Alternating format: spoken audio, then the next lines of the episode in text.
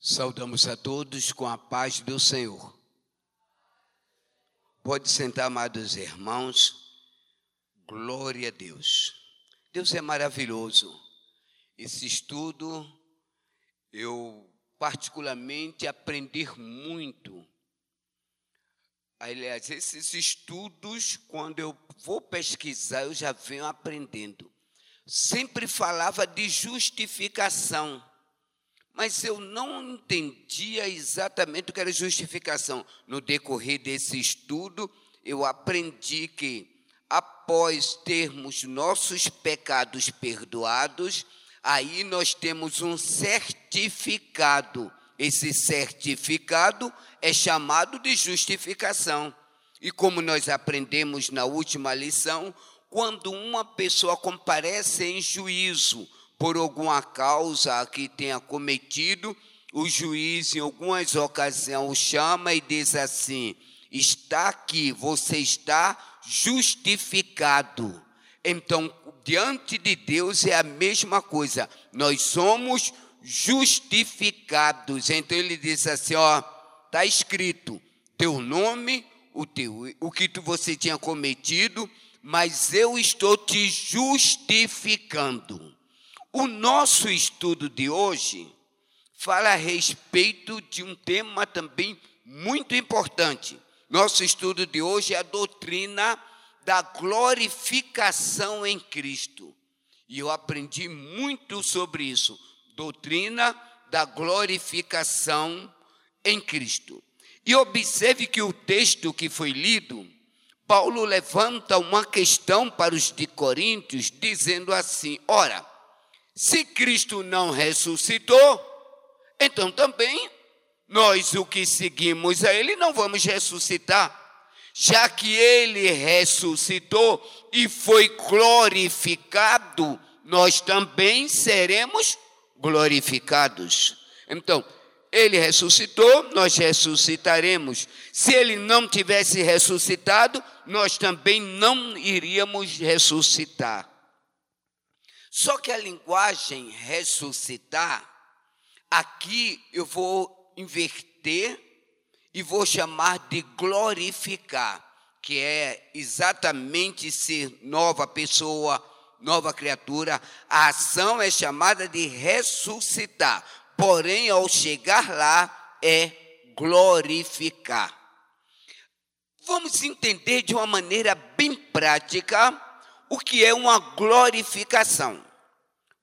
Vejamos, a maioria são aqui casados e todo tempo quando namoraram queria chegar ao casamento.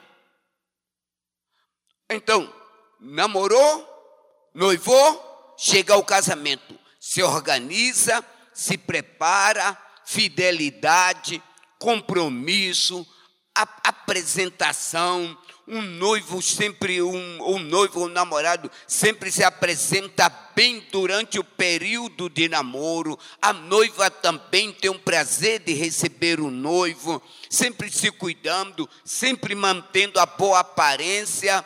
E depois chega o período do casamento. Trazendo isso, é como se fosse a glorificação. Temos que a fidelidade, o compromisso, o andar, o período certo, como quando eu estou falando em casamento, significa também dizer período certo. Agora vamos para um outro exemplo. Todo estudante, toda pessoa que estuda, ele quer um dia se formar. Então ele vem com seus estudos. Começa desde a idade de, do pré, do berçário, vem estudando estudando. Aí passa o período fundamental, o básico fundamental.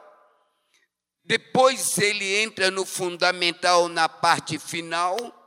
E depois ele chega para o ensino médio. Depois do ensino médio, ele vai para a faculdade. E quando chega no final, tem o que? A formatura.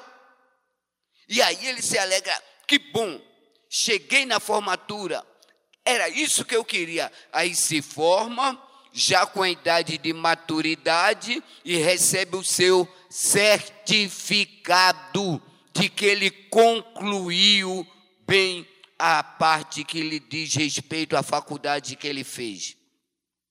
Então, nós temos essas, esses exemplos. Tem ainda alguns exemplos.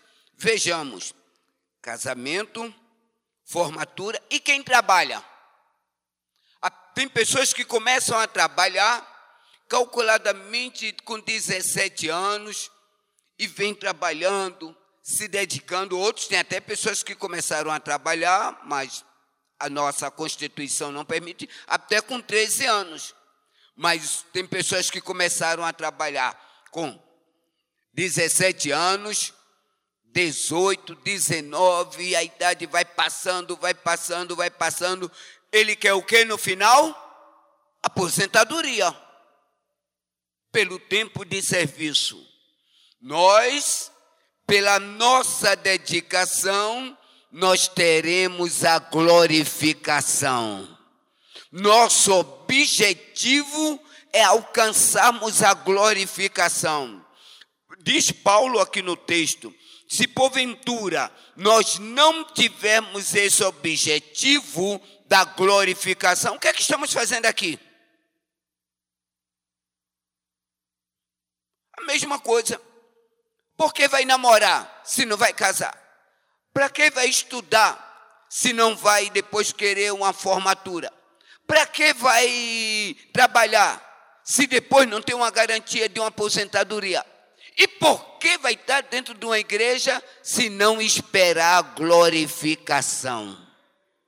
Nosso objetivo é a glorificação em Cristo Jesus. A mesma coisa acontece com o obreiro.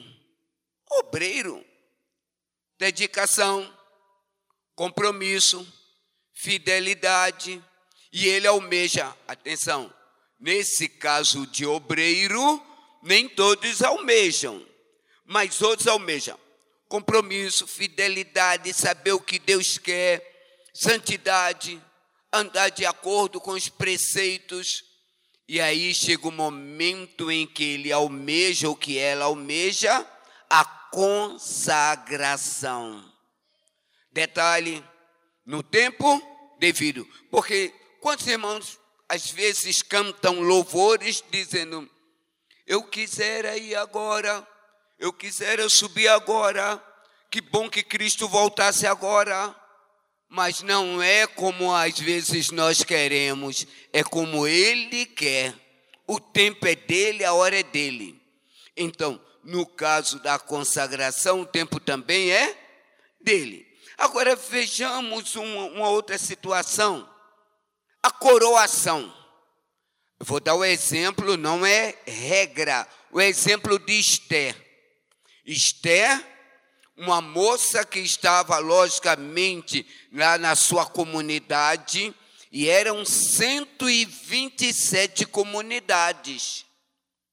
E Esté estava lá na sua comunidade, Mardoqueu avisou ela que tinha um concurso, e ela foi concorrer também para ser rainha, só que, vou, vou falar, não, não, é que ela pensasse, não, que ela devia ter noção, mas ela não é chegar assim, opa, estou na fila para ser rainha, vai direto, não. Não, não foi bem assim.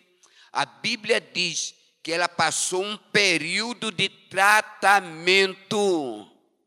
Então não é chegar ser, não, tratamento, até chegar a receber a coroa. Nós estamos em tratamento. Deus trata contigo, trata comigo, trata com o vizinho, trata com os irmãos da outra igreja. Tratamento é da parte de Deus até recebermos a coroa. Ah, mas eu não aceito isso. Ah, mas não é bem assim. Ah, mas a pessoa me ofendeu. Ah, mas me deu um golpe. Fica calado. Tu está em tratamento da parte de Deus. Se Esther fosse reclamar das suas concorrentes, ia perder a bênção. Se fosse brigar com as suas concorrentes, ia perder a bênção.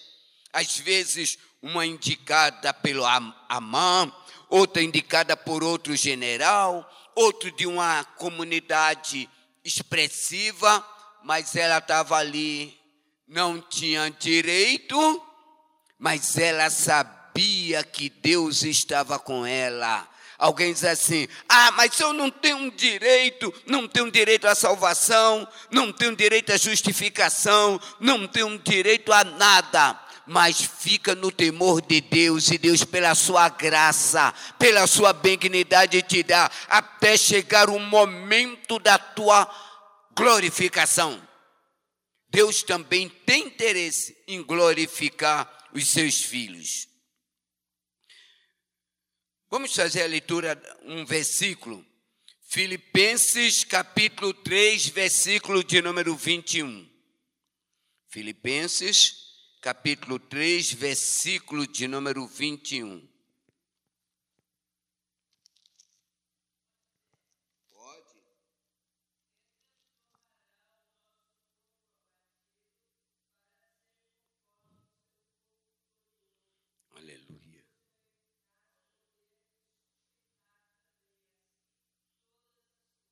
Observe que é uma glorificação. Então temos uma estrutura. Aliás, vejamos, quando o texto dizia ali Cristo a primícia, primeiro, lembra as festas das primícias? Em que a festa das primícias eles pegavam o primeiro produto da terra, ou a primeira ovelha, e ofereciam ao Senhor. Então, a primícia. Então, neste caso aqui, nós observamos que Cristo foi a primícia, foi transformado, e Paulo, escrevendo aos Filipenses, diz: transformará o nosso corpo abatido, nosso corpo tendencioso, nosso corpo formado em pecado, nosso corpo maculado pelas nossas fraquezas nosso corpo com diversas anomalias. E aí diz aqui: e ele transformará nosso corpo abatido para ser conforme o corpo glorioso. Nosso assunto. Nosso corpo será glorioso. É o que queremos, lutamos por isso, batalhamos por isso, e não dá para esmorecer quando vem a luta. Imagine Imaginemos que uma situação, o estudante ele quer se formar e tem um dia chuvoso. E naquele dia é dia de prova. E a prova é importante. E aí ele diz assim: Eu não vou não. Vai chover, vai perder o curso. E nós?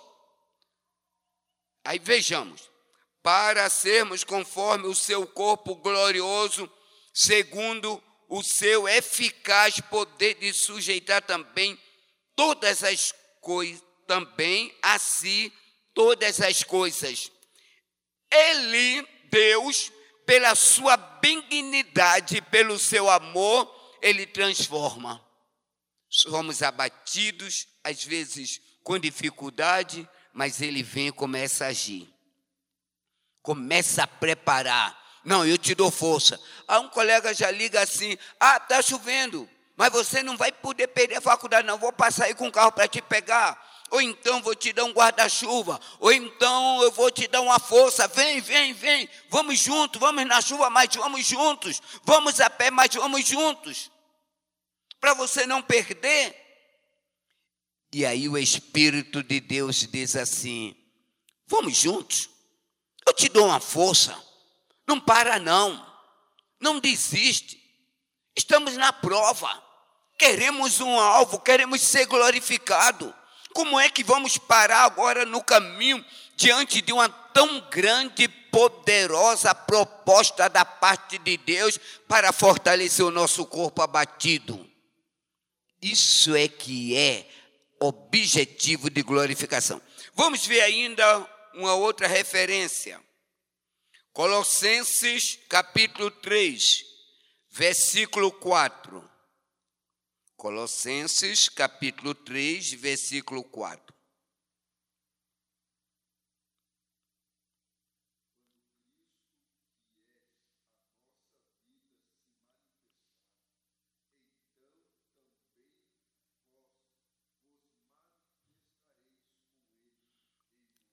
Aleluia! Olha onde é o local. Olha o local. Jerusalém é bom, Estados Unidos é uma potência, cultura europeia é admirável, o Brasil tem as suas qualidades, tudo é bom, mas melhor mesmo é a glória. melhor mesmo é estar com Ele. E aí, ai, zamachou benefácia, aleluia. Quando Cristo se manifestar, que é a nossa vida, que, que é a nossa vida, se manifestar, então também vós vos manifestarei com Ele em glória.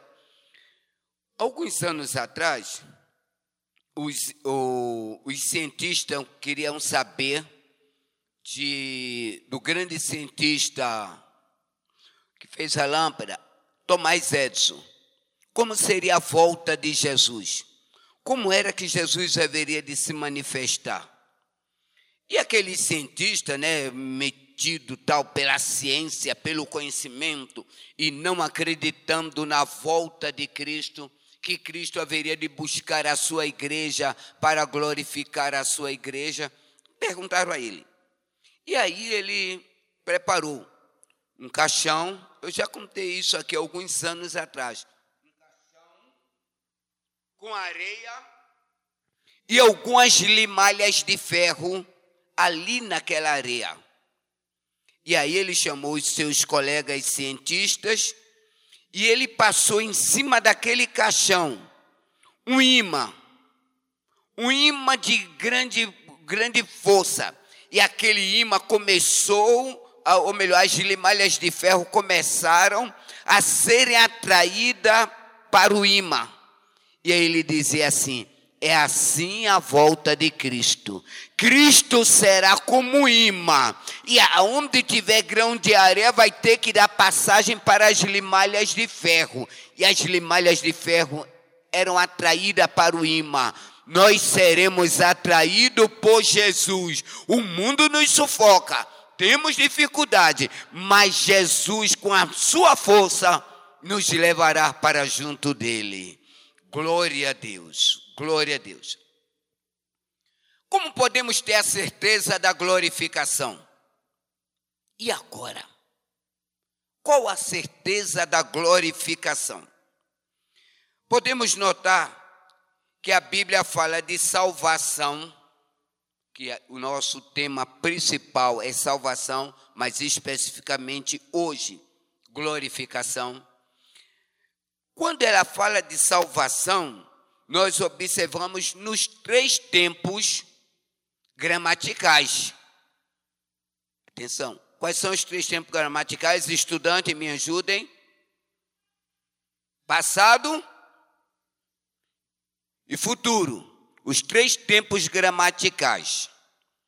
Então, como podemos observar ou viver nesses três tempos gramaticais a nossa vida ou a nossa relação visando a glorificação? Vejamos na salva, ou melhor, visando sobre a salvação. Primeira fase, ou primeiro tempo gramatical, nós tivemos a nossa convenção. Fomos convertidos. Nós estávamos num caminho em que esse caminho não era agradável a Deus, não nos levava ao céu, e Deus nos converteu, mudou o nosso caminho. E nessa mudança de caminho, nessa convenção, é a primeira fase que poderíamos dizer assim, libertos. Depois que a pessoa é convertida ou liberta, aí vem aquilo que eu falei logo no início, aparece a, alguém lembra? Justificação. Primeiro a convenção, depois vem a justificação, em que Deus diz assim: Ele é justo. Ele é meu. Ele está comigo. Eu tenho um projeto para a vida dele. Aí vem uma, a segunda fase. A, a segunda fase da justificação, da salvação, Que, aliás, a convenção é fora do corpo. Tá? A convenção é fora do corpo. A segunda fase da salvação é a santificação. A santificação é dentro do corpo.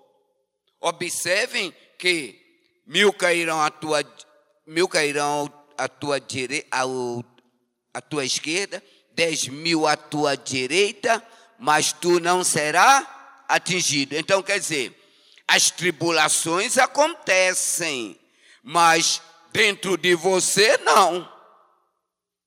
Pode passar provações, dificuldade, enfermidade, mas nada contamina o interior. A santificação, que aliás, os irmãos que tiveram aula no curso teológico sabem bem que quando nós fazemos aquela maquete do, do tabernáculo, a pessoa entra e o, o primeiro tecido que encontra é o altar de sacrifício, aonde é a convenção. Depois do altar de sacrifício, encontra a bacia aonde tem que se lavar do sangue dos animais a qual ele executou. Então, essa bacia que se lava é chamada, nós traduzindo, é traduzido como sendo a santificação. Sacrifício, só um. Cristo Jesus já fez por nós.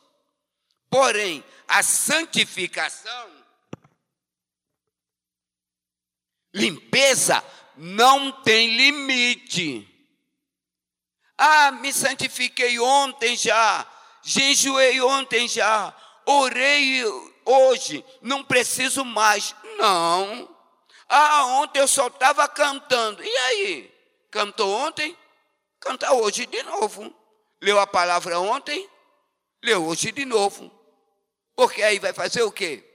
Vai ler a palavra no momento e, dado momento, ficar assistindo filmes inconvenientes, linguagem não apropriada para cristã, fica às vezes canta, gosta tanto de cantar que canta música mundana em exaltação aos demônios.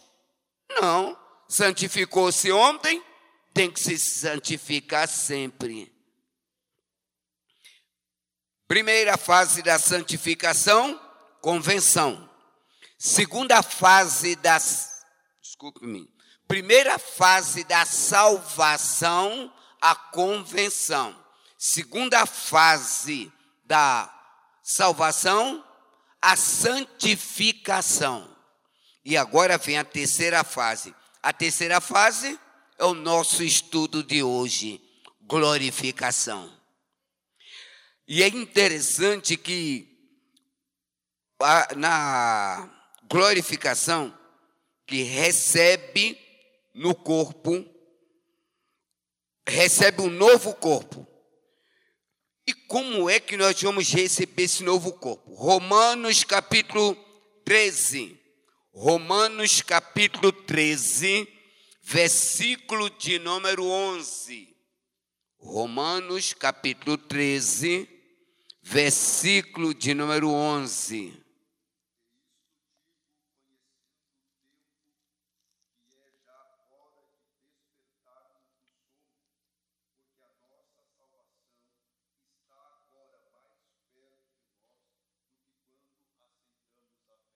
Aleluia!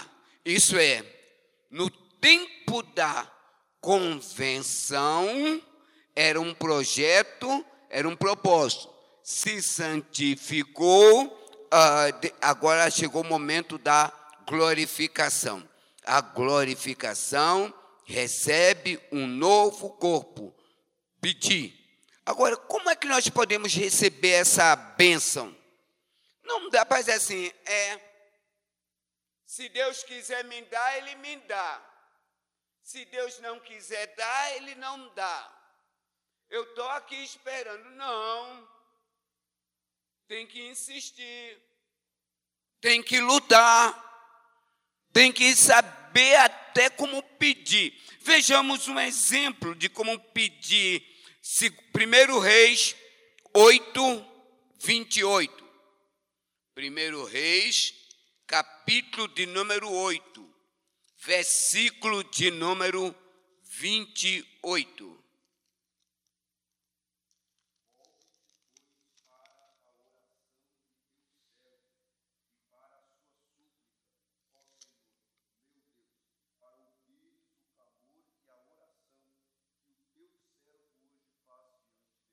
Aleluia! Olha a, expressão. Volve-te. Volve-te, isso é, volta-te. Já viu aquela expressão do quartel? Que no quartel, quando eles estão ministrando as, as, os exercícios de ordem unida, ele faz assim: vou ver, vou ver, atenção esquerda. A pessoa já fica atento. Vou ver, o que é vou ver? Volte-se. Agora, aí diz assim, ele primeiro diz qual é a direção, se é para a direita, se é para a esquerda, se é para parar, se é para adiantar. E aí vem o verbo volver. Deus, volve-se para nós, volta-se para nós, para que possamos, ó Deus, alcançarmos a glorificação que tanto queremos. Não dá para esperar. Tem mais que pedir a Deus, insistir com Deus para Deus dar a bênção. Após a introdução, e temos falado no tópico 1 sobre a certeza da glorificação, agora vamos para a base da glorificação. Em que é que ela se fundamenta? Quando eu falo em base, é a parte que segura. Como é que nós podemos ter a certeza qual é a base que diz que nós seremos glorificados? A vida, a vinda do nosso Senhor Jesus Cristo é apresentada de uma maneira bem clara. Convido os irmãos para lerem a palavra de Deus. Apocalipse, capítulo de número 19. Versículo de número é, 12 e 13. Apocalipse 19.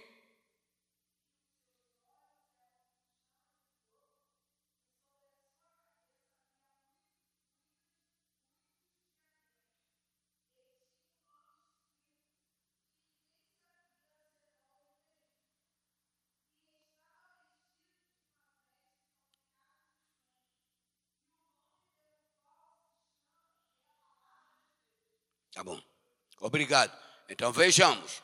Para começar, se quiseres ter a certeza de que um dia tu também vai, teu corpo vai ser glorificado, não dá para ir com roupa suja não. As roupas estão dizendo, primeiro que tudo, e seus olhos eram como chama de fogo e sobre a sua cabeça tal diadema. Mas o versículo 13 e estava vestido com uma veste salpicada de sangue. Pode até estar vestido, mas com uma veste pode até ter mancha, mas a salpicada com o sangue de Jesus, não com sujeira, não com mácula, não roupa desbotada. E o nome pelo qual se chama é a palavra de Deus. Eu lembro-me, eu estava conversando com um colega, e ele disse que nessas reuniões dos militares, eu preguei sobre a expensão que o comandante faz. Um comandante, ele diz para a sua tropa: Olha, dia tal vai ter expensão, ou mostra, ou vistoria nas pessoas. As outras forças armadas, com exceção da aeronáutica, que também coloca roupa branca, mas normalmente é mais a marinha. E fica aquela fileira de marinheiros, duas ou três fileiras, e o comandante vai e começa a passar a expensão. E aí ele olha se o cabelo está cortado. Hoje em dia, no meu tempo, não tinha mulheres, tá? era, era mais os homens. Aí ele olhava o cabelo, olhava se o boné estava limpo, se a roupa estava no, no, perfil, no, no linho, tá? se não tinha mancha, se o sapato estava engraxado, e enquanto o militar segurava o boné assim, ele olhava até se a unha estava cortada, e aí já vinha atrás dele um assessor com uma plancheta, anotando. Se a pessoa tivesse mal uniformizada, com cabelo, com a roupa manchada, ah, a minha roupa é branca. Pois é, branca, mas está manchada. Branca, mas está encardida. Branca, mas está com uma pontinha. Aí ele já anotava uniforme. Tinha, dependendo da expensão, tinha militar que mandava fazer uniforme novo só para aquela expensão. Tinha bem, tinha uns assim bem radical. Outros tinham três, quatro uniformes, mas ele já guardava aqueles assim, não, esse aqui é para expensão, não tocava naquele. Usava os outros no dia a dia e o da expensão era especial. Imaginemos nessa noite o comandante supremo, comandante eterno, fazendo expensão nas vidas. Não é de roupa, não. Não é de unha, não. Não é cabelo. Interior. Como está a vida? Como está? Aí ele começa a pensar. Aí, desculpe, lá no caso do quartel, era uma comitiva que vinha. Só quem mandava anotar era o comandante que fazia expensão. E ele mandava anotar todas as pessoas que estavam com alguma, algum defeito. Mas também ele mandava anotar quem estava com destaque. Pegava aqueles brevet e passava. Tinha uns que mandavam até dourar. Ficava aquele negócio bem cheguei, bem expressivo. E o comandante olhava assim, tal. Anota esse aqui, pela boa apresentação. E depois ele ganhava prêmio, ganhava elogio e ia para a caderneta dele. Vamos lá. E hoje, o comandante fazendo expensão e olhando como está cada um nas suas vestimentas. E será? O que será que ele vai anotar? O que será da vida?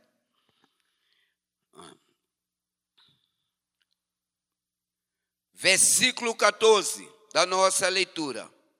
Vejamos, versículo foi em 1 Coríntios, capítulo 15, que nós lemos. Vamos voltar ali para 1 Coríntios. Atenção, irmãos. De vez em quando eu estou escutando os irmãos aqui no púlpito estarem falando primeiro, não é primeiro, é primeira, feminino porque é epístola. Versículo 14.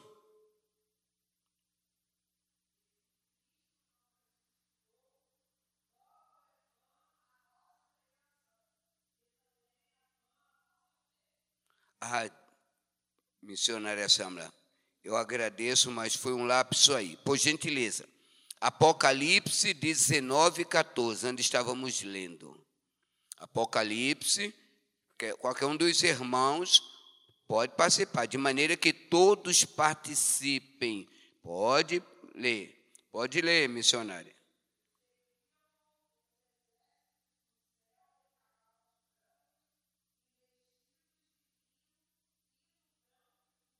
Meu Deus, olha a vestimenta de quem estava na comitiva.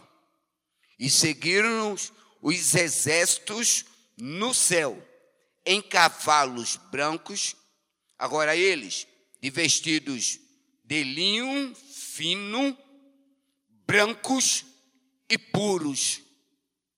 Aleluia! Então essa comitiva era a comitiva que acompanhava Jesus. Nós tínhamos lido naquela hora até o versículo 13, agora vem o 14. Deixa eu ver aqui um outro versículo.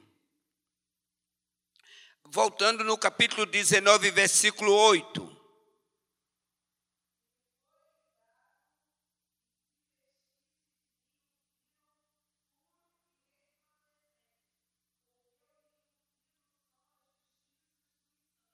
Por quê? Está vendo lá por que ele mandou vestir qual era as vestimentas? Agora ele está dizendo que o linho fino é a justiça dos santos. Justiça dos santos. Lembra quando eu falei na aula passada sobre justificação? Justiça dos santos, justificados. Ah, você tem direito porque você está justificado. Justiça dos santos. Glória a Deus. A glorificação e mais a justificação não é para tentar ganhar, desculpe-me, vou usar uma linguagem não é bíblica, ganhar no grito. Não é, ah, eu tenho direito. Ah, eu fiz isso. Ah, eu fiz aquilo. Ah, eu, eu sou pastor. Ah, eu tenho um tempo de casa. Ah, mas eu contribuo. Ah, mas eu estou sempre frequente. Não. Isso daí é obrigação. É igual quando eu vou, às vezes, pregar para um rapaz, um pai de família, que eu chego para ele, falo da salvação, ele diz assim: é, pastor, o senhor está pregando aí, mas o senhor não me conhece.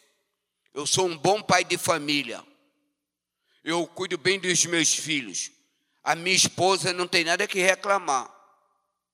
Eu chego educadamente para ele e digo: Isso é tua obrigação, não é favor, é tua obrigação. Agora, fazer a mais no que diz respeito à salvação é diferente. Obrigação social hum, não tem nada de exagerado. Então vamos lá. Vim para a igreja. Obrigação. Servir a Deus, ajudar, contribuir. Agora dizer assim: eu tenho um direito à convenção, à salvação, à justificação, à glorificação por causa disso? Não. Nós alcançamos isso pela benignidade, pela graça de Deus. Quando achamos que sabemos tudo, vamos ver que precisamos ainda aprender muito do Senhor. E aí Deus diz assim: não, o meu filho, pela graça, pelo comportamento, ele pode até somar e verificar. Isso não é salvo conduto para dizer assim, então eu vou ficar em casa. Já que não adianta, não. Também não adianta vir e não entrar na palavra. Porque vim por vir, o pedreiro vem, o lixeiro passa todo dia aí, a pessoa que trabalha vem aqui e trabalha. Se um dia tivermos alguém para zelar, pode até zelar. Então, ah, mas eu vou na igreja sempre. Sim, mas tem que se converter. Sim, mas tem que ser transformado. Sim, mas tem que demonstrar os frutos. E aí, quando demonstra-se os frutos, aí é alcançado pela graça e pela bênção de Deus. Glorificação, justificação, salvação, somos alcançados pela graça. Não podemos exigir não é direito adquirido. Alguns irmãos sabem que eu uso a expressão de uma pessoa quando está na rua e ela, nós passamos por ela. Tem uns que são bem assim, ele puxa a roupa da gente é assim: você tem que me ajudar, você tem que me ajudar, Você tem que me dar uma esmola. Então, no ponto do ônibus, existe, ou, quando o carro para na sinaleira, às vezes a pessoa diz assim: Moço, eu saí da cadeia hoje, então o senhor vai ter que me dar alguma coisa, que eu não quero voltar para lá. Tem que dar alguma coisa para ele não voltar para a cadeia. Quer dizer, nós que não tivemos a culpa dele para a cadeia, nós não temos a culpa da pessoa ser uma pessoa pendente, aí ele quer colocar a responsabilidade dele diante de nós para que nós venhamos assumir. Tem que me dar um dinheiro. Puxa, opa. Ele tem, ele pode até pedir. É Deus quem pode tocar em nossos corações para ajudar a ele, mas ele não tem o direito de exigir. Pedir é uma coisa, exigir é outra. Vejamos. E nós? Pedir a Deus é uma coisa. E exigir de Deus para Deus fazer coisa A, B, C é outra coisa. Não temos o direito de exigir nada de Deus. Nós nem sabíamos como fomos gerados. O, o Eclesiastes, ele fala assim, os, desculpe, Salomão, ele em Eclesiastes, ele diz assim: Eu não entendo como os ossos são formados no ventre da mulher. Olha só, o próprio Salomão diz que não entende como os ossos são formados, mas Deus, pela sua presciência, formou os ossos. Formou os ossos ao passar o período de gestação, o qual nós éramos é, sem forma, nós não tínhamos estrutura, as nossas mães concebeu, gerou, nos colocou para o mundo pela benignidade de Deus. Agora chegamos a essa estatura. Tudo isso pela benignidade de Deus. E ainda chegar para Deus assim, eu quero. Deus poderia nos perguntar, ei, tu quer o quê mesmo? Como alguns dizem em suas pregações, eu exijo, é direito.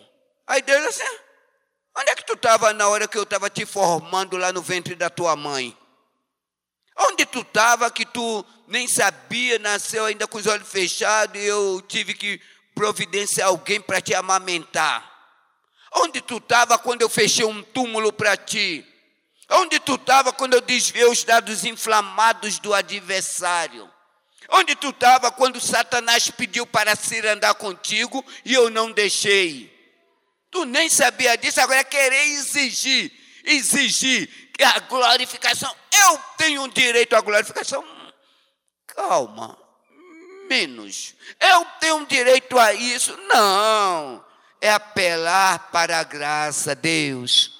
Pela tua graça, Senhor. Permita que um dia o meu corpo seja transformado e eu seja glorificado. Ser glorificado não é exatamente ser, ah, se achar não, ser glorificado é ter corpo de glória, como Jesus subiu para a glória. Aleluia.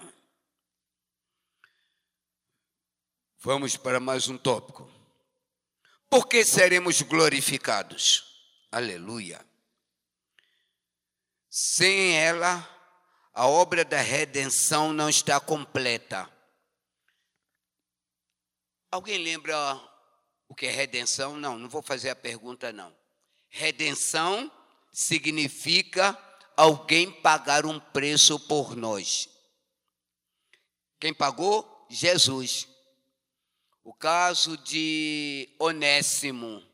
Onésimo era um ladrão, roubou ao seu patrão Filemon, fugiu e enquanto ele estava fugitivo, por certo, Paulo encontrou com ele e na prisão.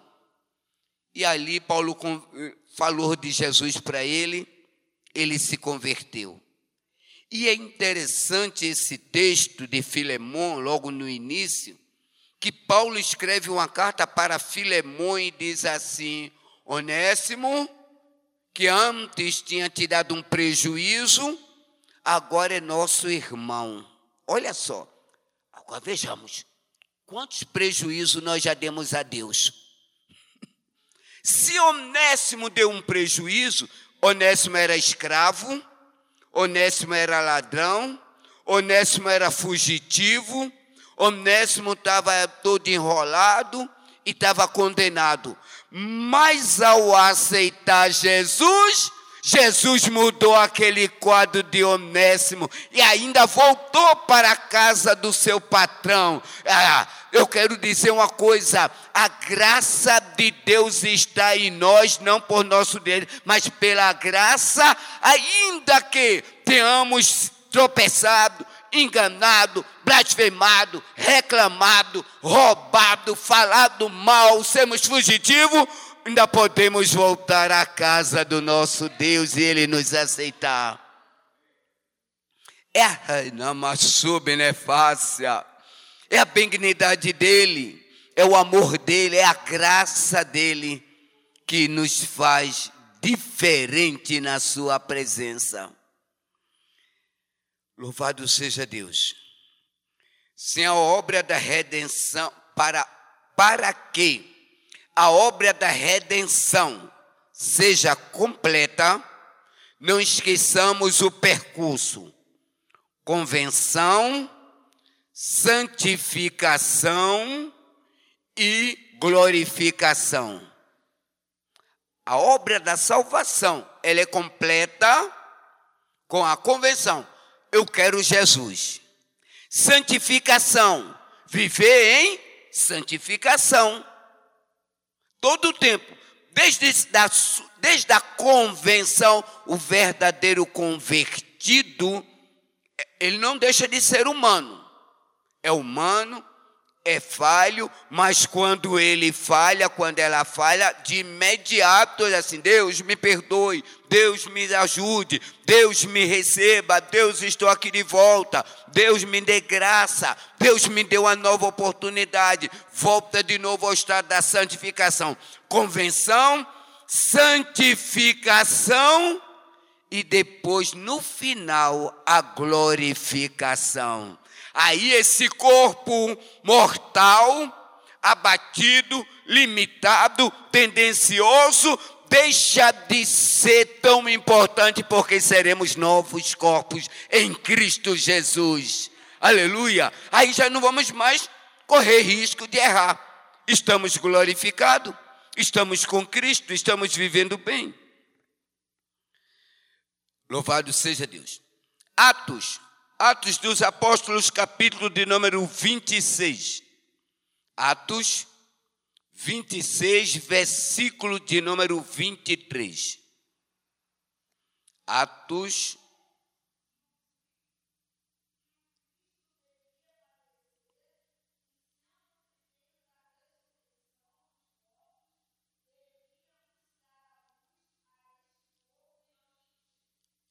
Ah, Desculpe, eu não consegui abrir a Bíblia aqui a tempo. Atos 26, 23. Leia de novo, por favor.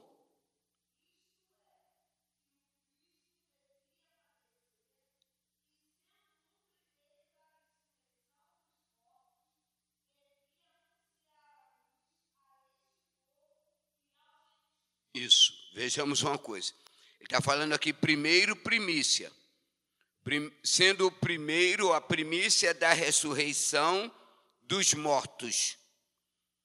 Quando nesse, nesse texto que fala a respeito de Cristo ser o primeiro, ele foi a primícia e abriu o caminho para nós, para a ressurreição.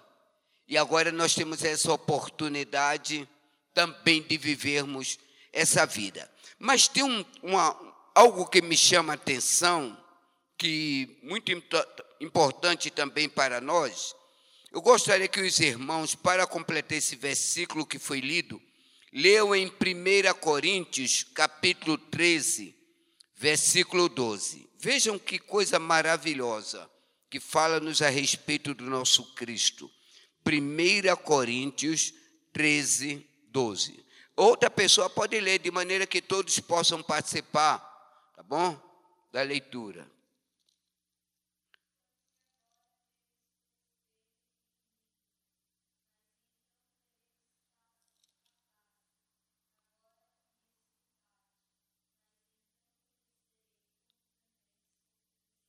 Meu Deus.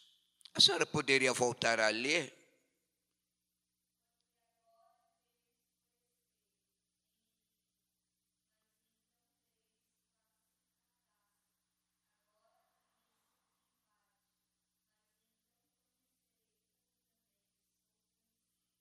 Olha só, o que é ver em espelho?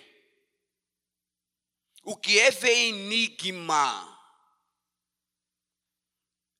Nós estamos aqui. Não, no momento não é um bom exemplo, não. Vou dizer o que é exemplo. Tem um espelho ali. Só que o sol, dado momento, está batendo e eu não vejo o sol. Eu só vejo o espelho. Só que o esplendor do espelho, ao bater lá, reflete em mim eu não consigo ver toda a glória de Deus, mas eu vejo o espelho.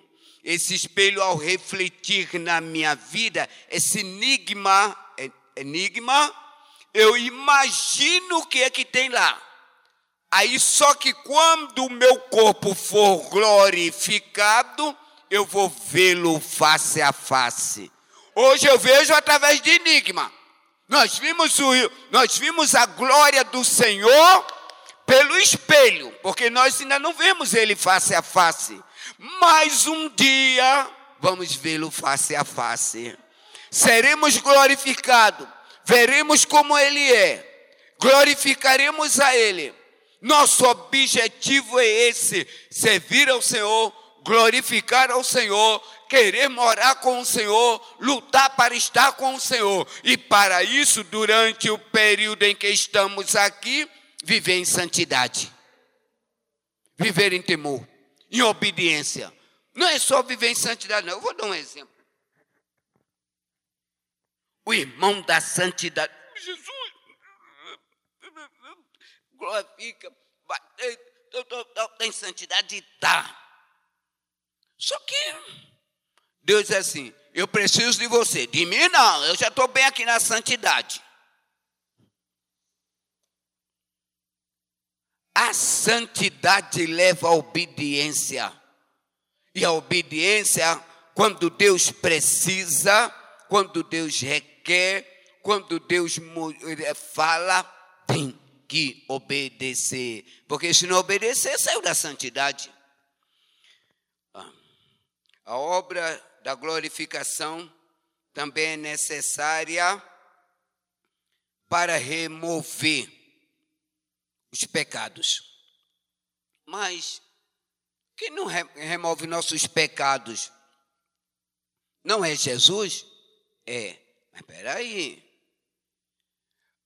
O fato de Jesus ter removido os nossos pecados externos que às vezes vem na nossa vida, e a santificação, remover os pecados internos, porque uma coisa é a pessoa sermos jogados, a pessoa joga lama, a pessoa joga aquilo, a pessoa joga, às vezes, palavra.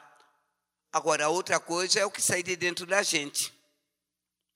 Palavras que só sai lama, que ofende, que perturba palavras que não edificam, crentes que aparentemente parece crente, mas o seu interior é como um sepulcro caiado. Sepulcro, normalmente o pessoal não gosta de ir para o cemitério, mas quando ele está caiadinho, pintadinho, bonitinho, hum, é, mas dentro tem um morto. Tem crente que é igual sepulcro caiado, tá bonitinho, caiadinho, mas dentro está um morto. E aí é quando a Bíblia nos ensina para que possamos viver novidade de vida e não vivermos como um sepulcro caiado, aparentemente bem, mas por dentro um morto. Quando eu digo que a glorificação, ela vai tirar os nossos pecados, e alguém poderia levantar, mas quem tirou não foi Jesus, foi, mas Jesus tirou enquanto estamos aqui na terra.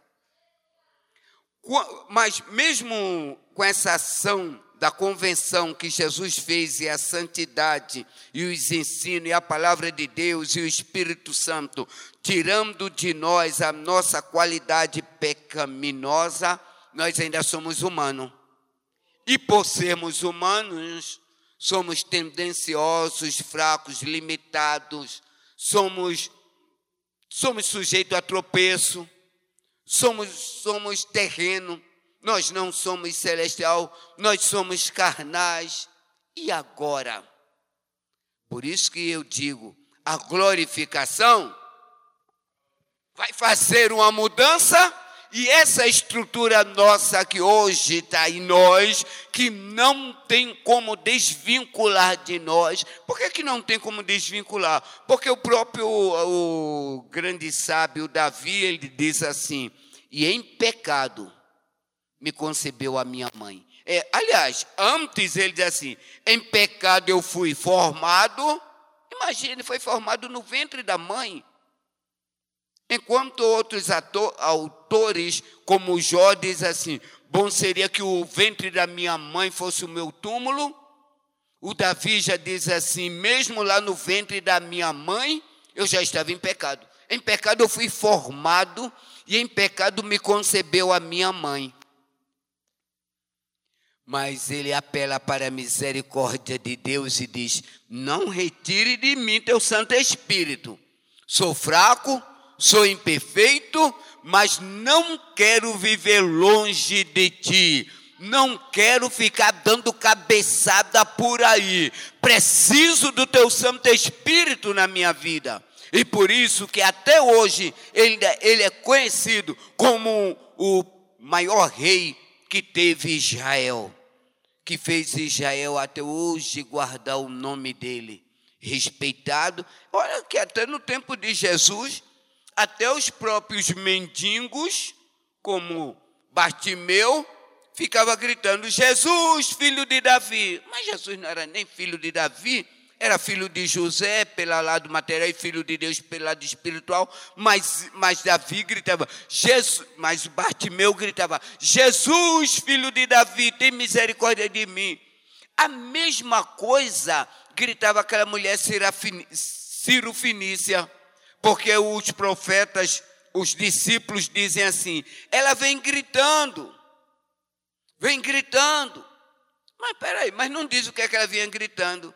E aí os escritores paralelos diz que ela tinha estado num grande evento que Jesus estava em Jerusalém e viu como as pessoas gritavam: Jesus, filho de Davi, tem misericórdia de mim. E a multidão ia na frente daquela mulher cirufinícia e ela gritando: Jesus, filho de Davi, tem misericórdia de mim. Até que Jesus parou e a escutou, como escutou também Bartimeu. No caso da mulher, ele entrou dentro de casa.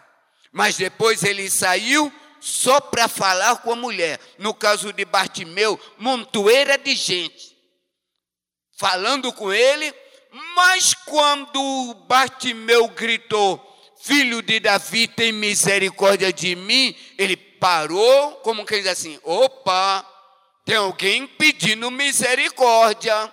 Tem alguém precisando de mim. E todos que precisam de mim, eu vou acudir, eu vou socorrer. Chama ele, chama ele. E chamaram.